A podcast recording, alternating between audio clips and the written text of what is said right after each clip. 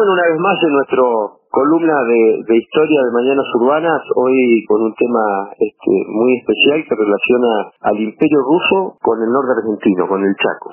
Rusia fue durante tres siglos gobernada por la familia Romanov, la familia imperial, cuyo último representante fue el, zar Nicolás II, quien en el año este, 1917, en la plena revolución rusa, fue asesinado junto con toda su, su familia previo a haber abdicado el trono.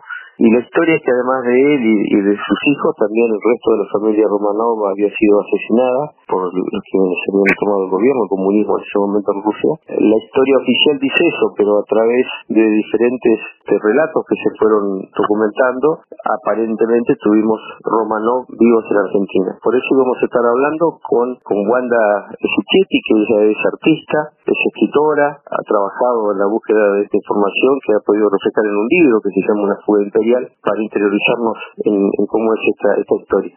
Te damos los, buenos días, Wanda, de Regueira. Hola, buenos días. Un, saludo para toda la audiencia. Muchas gracias por la invitación. Wanda, estás en este momento en Castelli, en Chaco, ¿no es cierto? Sí, yo resido acá y nací acá. Eh, también he viajado por el mundo, pero siempre volví a, mi pueblo natal, digamos, porque, bueno, eh, tengo, creo que mis raíces, aunque sea eh, lo que han estado mis padres acá, ¿no es cierto? lo considero como mi, mi lugar, mi lugar en el mundo. Eh, lo que sí te cuento que yo al haber viajado, eh, tuve cinco años residiendo en, Estados Unidos, es como que siempre me hice la pregunta cuando yo volví, ¿por qué volví al Chaco? ¿No es cierto? ¿Por qué, ¿Por qué no me quedé en Estados Unidos? En todo caso, como me dice la gente siempre, que estoy media loca y qué sé yo, porque, porque cómo voy a dejar el primer mundo por esto. Este, bueno, y ahí me puse a preguntar muchas veces eso, hasta que bueno, me encontré con esta historia, ¿no es cierto? Sobre el príncipe Romanov que vivió en, en, el Chaco y bueno, es como que todo de repente hizo sentido de por qué yo estaba acá. ¿Cómo fue que te encontraste con esta historia? Y mira, yo diría casualmente, pero viste que nada es casual. Entonces, eh, en el año 2008, cuando eh, yo comencé a trabajar para eh, para el Estado, digamos, o sea, por, ser docente, eh, fui a una, a, a una reunión de los maestros, profesores, me senté junto a una amiga en la primera fila y quien así casualmente me dice, mira, el hombre que está exponiendo ahí, dicen que es nieto de un Romanov. Y bueno, yo, yo ahí, no sé, caí como, como, no sabía qué pensar de todo eso, ¿no es cierto? Porque bueno, como que, como que un príncipe Romanov en Argentina, decía yo. Y bueno, ya empecé a investigar pero me tardé tiempo porque acá justamente, bueno, no sabía quién, a quién, con quién hablar del tema, porque me iban a tratar de loca y demás, ¿no? Por, por pensar siquiera eso. Eh, entonces, bueno, desde de a poco, muy silenciosamente, tuve que ir investigando. Eh, fui a la biblioteca, encontré un librito que se llamaba justamente La Tempestad Encendida, donde escribían, eh, o sea, en forma novelada, sobre la vida de estos príncipes rusos que llegaron eh, específicamente a la zona de Charata, en el Chaco, en el sur del Chaco. Y ahí fue que, ahí fue que eh, comencé a leerlo en profundidad el libro y ver qué, qué decía de verdad y qué podía ser mentira o disfrazado de mentira. Históricamente, Wanda, eh, esta, esta historia de esta zona que vos estás haciendo referencia tiene alguna relación con esta zona donde nosotros vivimos, quienes tenemos este, raíces en alemanes del Volga, eh, un grupo de, nuestros antecesores acá en el sudeste bonaerense y parte de la Pampa, eh, hacia comienzos del siglo pasado, emigraron al norte argentino de esta, región y justamente fueron a Charata, fueron a Castelli, este, son los alemanes del Volga que fueron a poblar esa zona junto al padre Orsen, que, era el nombre de, que fue el cura que los guió de esta región a hacer esa, esa migración interna hasta la zona donde vos vivís, ¿no? Historias que se cruzan sin querer. La llegada de los, de los alemanes del Volga fue en el año 31. Correcto. 1931 y este príncipe llegó al, al Parata en 1924 y bueno le, le habían le habían ah, eh, dado digamos una parcela de tierra o no sé realmente sobre eso pero esa era la idea. Porque él parece que al principio estuvo en el sur en, no sé si en, en Río Negro. Yo lo que tengo el dato es que es que quizás haya parado en, en la estancia de San Ramón pero no tengo ni un documento que pruebe eso. eso lo sé de, así de, de, cuento nomás que me, me han dicho, pero todo lo referente a documentos sobre esta, sobre el verdadero nombre del, del príncipe. Cuando estamos hablando de la estancia de San Ramón, estás hablando de una estancia que está en la entrada de Bariloche, sí, que en su momento tuvo asociado capitales este, alemanes y que después, bueno, es una de las estancias que también se indica como paso de Hitler después de la guerra, ¿no? La misma estancia. Sí, sí, sí. Bueno, la cuestión es que este príncipe, bueno, después de que yo averigüé todo, este príncipe tenía una, una tía casada con Chamburlic, con los Chamburlic, con la casa esta alemana, y un tío también de él estaba casado con una Chamburlic. Y según tengo entendido, la, la estancia San Ramón era propiedad de los Chamburlic. Así que, bueno, por ahí, por ese lado, quizás eh, haya un punto de encuentro, ¿no es cierto? Después tengo entendido que él se fue a Mendoza. Esto es según a lo que me cuentan sus familiares. Estuvo un tiempo en Mendoza. Como ahí parece que estaba mal el, el clima y todo eso y tuvieron problemas, eh, aparentemente el presidente Alvear se entera que ellos están ahí y los invita a venir al Chaco. Y ahí fue que en agosto parece que se encuentran con, con Alvear en Buenos Aires y de ahí eh, Alvear los manda hacia el Chaco, con la promesa de que las tierras eh, iban a ser de su propiedad. Ellos utilicen, aunque la, la, la productivicen, digamos. Entonces, bueno, ellos con esa, esa promesa vinieron hacia el Chaco. Wanda, seguramente la gente que nos está escuchando, algunos alguna vez habrán escuchado alguna historia de los Romanov y habrán otros que no conocerán en absoluto la historia de esta familia. Bueno, me gustaría que, que nos cuentes un poco quién eran los Romanov y quiénes serían estos príncipes que estuvieron viviendo acá en, en, Argentina. Bueno, la idea general, es, por supuesto, la, idea básica que tenemos todos es que San Nicolás, su señora y sus cinco hijos eh, murieron fusilados en la casa del paterno, ¿cierto?, en, julio de, de 1918. Esa es la historia oficial. Eh, la historia de este príncipe también, eh, donde, en cualquier lugar que ustedes lean o averigüen, va a aparecer muerto fusilado y ejecutado por los bolcheviques, supuestamente. Lo que pasó fue que cuando llevaron a toda la, familia imperial, inclusive estos ocho príncipes que eran de la familia imperial, llevaron a, a Ekaterimburgo, el lugar último donde no habían llegado aún los, los bolcheviques, a, eh, o sea, sí habían llegado los bolcheviques, pero eh, estaban bajo bajo la serie, digamos, de los de los rusos blancos que venían a rescatarlos. Entonces, una semana antes, supuestamente, eh, una semana después eh, de, supuesta, de la supuesta masacre esta de los romanos, eh, llegan los rusos blancos a la ciudad. Eh, llegaron tarde, según la historia oficial. Pero bueno, eso está todo bajo investigación. Hay muchos investigadores que aún no se ponen de acuerdo cómo fue el, el rescate, estoy diciendo, porque de esto sí, habrán 10 investigadores en el mundo, como máximo, que creen que no, que no no fallecieron, ¿no cierto? No, no han muerto. Y que se salvaron gracias a, negociaciones que hicieron los alemanes, los españoles, los ingleses, los todas las casas reinantes. Claro que lo, los bolcheviques para poder eh, seguir con su agenda, digamos, de, gobierno, necesitaban fondos. Entonces, eh, cualquiera que, que, que podía dar una moneda, digamos, a la causa, este, ayudaba en su, en su, en su propósito.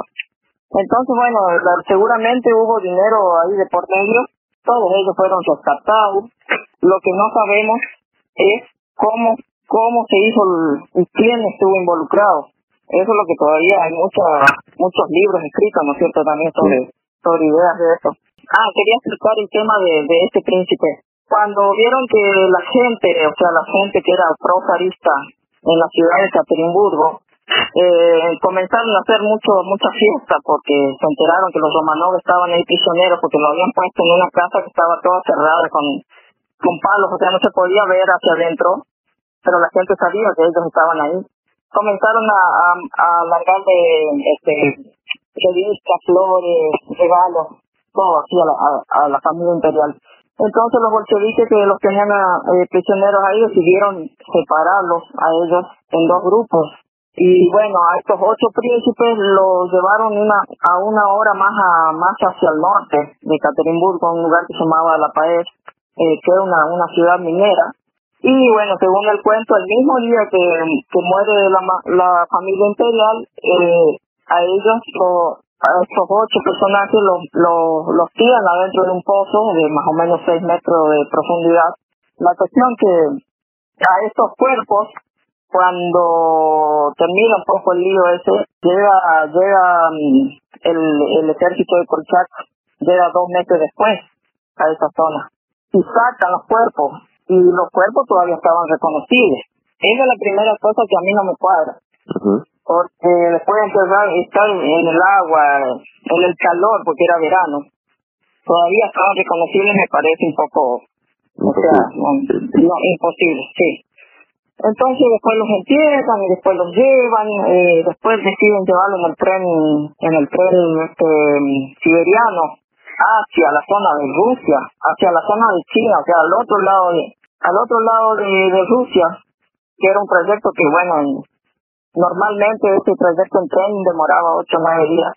Y convenientemente cuando llegan los cuerpos allá a Beijing, creo que era eh, en una zona que ahora es eh, China, se encargan de, de, destruir y después hacen un, un estacionamiento para autos y ahí abajo supuestamente están ellos, o sea, quedaron quedaron los cuerpos enterrados. Ese es todo, todo el cuento que hay sobre esto personajes. Yo me puse a investigar, yo encontré, puse así nomás en el buscador, ¿no es cierto?, princesa rusa en el Chaco y salió una foto. Y sale una foto con la supuesta princesa que había venido con él. Así que, bueno, eh, comencé a investigar y la encontré muy, muy conocida. Entonces ahí hice la comparación de los rostros de, de la princesa Elena, que así decía en el artículo, con la Elena de, Rusia, los príncipes estos se llamaban Juan y Elena Chapovskoy, estaban puestos en el librito este de la tempestad encendida. Entonces, bueno, me pregunté yo, ¿qué otro Juan y Elena en la época de esta de la revolución había en Rusia para decir que eran una pareja imperial? Entonces, lo único que, que, que, quedaban en, este, en, ese, en esa definición eran Joan y Elena Romanov, que era definitivamente una pareja eh, imperial, ¿no es cierto? Y bueno, ahí al final yo pude conseguir una foto de, de, de Joan o Juan, como le decían acá, y bueno, pude comprobar que se trataba de ese príncipe. Wanda, y, y, Juan y Elena, ¿cuál fue su, su, su final? ¿Terminaron sus días ahí en el Chaco? ¿Tuvieron familias? Eso es lo que yo no tengo muy claro todavía porque no hay una cierta desfasaje ahí en toda la historia eh, porque realmente no sé si Elena de Serbia vino, vino acá a la Argentina. Porque bueno, concuerda justo en esa época, en el 24, que ella puso a sus hijos en, en unas escuelas allá en Inglaterra. Entonces quizás ella vino a acompañarlo a Juan acá. Pero de eso tampoco tengo datos y no tengo fotos de ella. Entre la familia había esa sola foto que ella estaba como enfermera y después no había otras fotos sí hay una foto de una, de una persona muy parecida a ella. Lo que pasa es que en el 26 eh, yo saqué la cuenta que quizás eh, Juan decía en el libro, ¿no es cierto?, que, en el, que él había entrado en depresión porque se le, se le había ido. Entonces, bueno, yo calculé que se trataba de Elena de Serbia, que se fue de vuelta a Europa porque la suegra de él que estaba cuidando los, los hijos eh, estaba, estaba enferma y estaba por morir, ya estaba viejita entonces eh, ella se fue como para poder atender a los hijos. Y bueno, y ahí yo creo que ella no volvió más por aquí. Entonces, ¿qué pasó? Juan Juan quedó muy depresivo, ya vio como que no, no iba a cambiar su vida, ella no iba a volver. Y acá conoce a una señora polaca, se casa con ella en el año 28. Y ahí ellos tienen cuatro hijos después. Así que él había renunciado a lo que quedó de Europa, de su historia en Europa, ¿no es cierto? Porque ya no había vuelta atrás y bueno, ya rehizo su vida aquí. Y bueno, ahí es donde entra a jugar el papel del, del, general este ruso que vino con ellos, porque era como tres personajes principales en el librito que yo había leído. Y este general ruso fue el que se, se contacta con, con el padre Holter justamente cuando vienen los, los alemanes del Volga en el año 31 viniendo de La Pampa. Él se encarga de, de establecerlos acá en Castelli, porque Castelli no existía directamente era todo el monte o quizá más menos vegetación que lo que hay ahora. la, la historia dice que él fue abriendo las picadas, ¿no es cierto? Fue abriendo con machete y 100 hombres fueron abriendo el camino hacia Castel, porque cuando los, los, los alemanes del Borga llegaron a, a no sabían a dónde lo iban a meter. Eran 400 familias que estaban ahí totalmente sin saber a dónde a dónde los iban a llevar.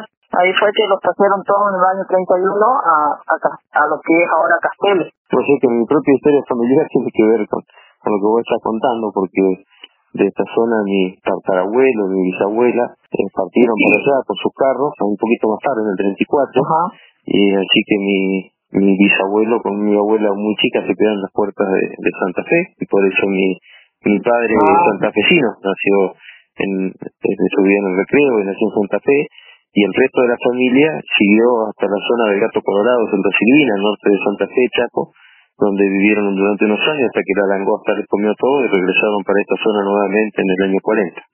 Así que bueno, lo que estás contando tiene que ver directamente con, con mi historia familiar. Wanda, ¿cómo es esa nueva este, situación de ser escritora, este, de ser de andar presentando tu libro y de ser autora y de que te llamemos? ¿Cómo, cómo te llevas con esto? Y bueno, yo no, yo no me considero una escritora, yo simplemente registré lo que había encontrado porque esa era mi idea, eh, al principio, bueno, cuando comencé a, juntar todos estos datos, yo decía, bueno, ¿qué hago ahora con todo esto? Porque la verdad que no sé si contarlo o no contarlo. Eh, no, no me iban a creer, para empezar, no me iban a creer, nadie me cree hasta ahora, porque me miran así de, de y me dicen, ¿qué está escribiendo esta chica? Así que, no, no porque está tan metida la idea de que, de que todos los humanos murieron, y ya no, no se puede sacar eso. Ustedes entran en cualquier blog de Europa y todo el mundo está llorando porque se murieron los romanos. Y no es así. Así que si supieran la verdad, este, estarían en otro mundo directamente. La cuestión que, bueno, decidí al final ponerlo en algo, ¿no es cierto?, dejarlo registrado, más que nada porque un, una nieta del, del príncipe me lo pidió, porque ella también quería saber su historia. Así que más que nada lo hice por, por él y por la familia. Hay muchos que niegan lo que yo escribí, por lo que entiendo, eh, que no, no creen en lo que yo puse ahí, pero yo estoy convencidísima de lo que puse ahí, este, es verdad, así que, o sea, algunas cosas, más que nada de lo que era el rostro y el personaje, era él. Ahora, los que lo acompañaron es el tema, quiénes eran, todo eso está bajo investigación todavía. Bueno, Wanda, te agradezco tu, tu tiempo, un gusto un gusto escucharte. Con Wanda nos hemos conocido curiosando historias juntos, por ahí que nos hemos cruzado. Estas cosas que no sé si son casualidades o causalidades. Este, bueno, un gusto un gusto escucharte a la distancia, un gusto conocer este de, de tu trabajo. Y bueno, te mando un abrazo grande de Regueira, un caluroso chaco que sé que todavía los tiene, los tiene muy mal el calor ahí, que hay que estar durante el día casi encerrado en la casa para salir a la tardecita a tomar un poco de aire fresco, ¿no? Así es. Bueno, muchas gracias por, por haber escuchado y espero que a alguien le sea útil esto. Este, hay mucho, hay mucho que todavía no se sabe. Eh, esta historia es muy importante. En realidad la gente no entiende la importancia de todo esto. Porque la, la cuestión de que te hayan mentido por 100 años y que uno tenga una cierta idea cambia la perspectiva de, los acontecimientos de ahora, ¿no es cierto?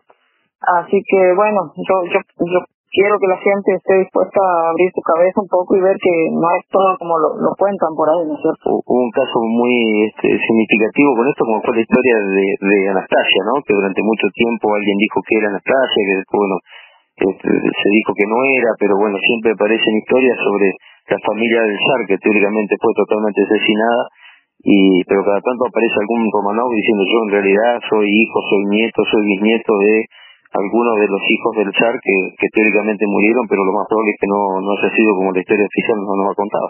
Claro, eh, mi idea es más que nada que, que tanto trabajo que, que tomaron en traer a este príncipe, que era un príncipe menor, digamos, no nos llamaba tanto la atención, eh, aquí en medio del Chaco, ¿qué no hubieran hecho por los hijos del, del zar y por el zar mismo?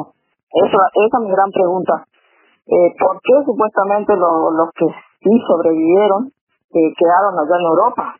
O sea, a la vista de todos. Eso tampoco me cuadra mucho a mí. Bueno, Wanda, te mando un beso grande y muchísimas gracias por, por tu tiempo y por, por tu atención en atendernos. Muchísimas gracias a vos. Estamos viendo. Bueno, igualmente. Muchas gracias. Chao, chao.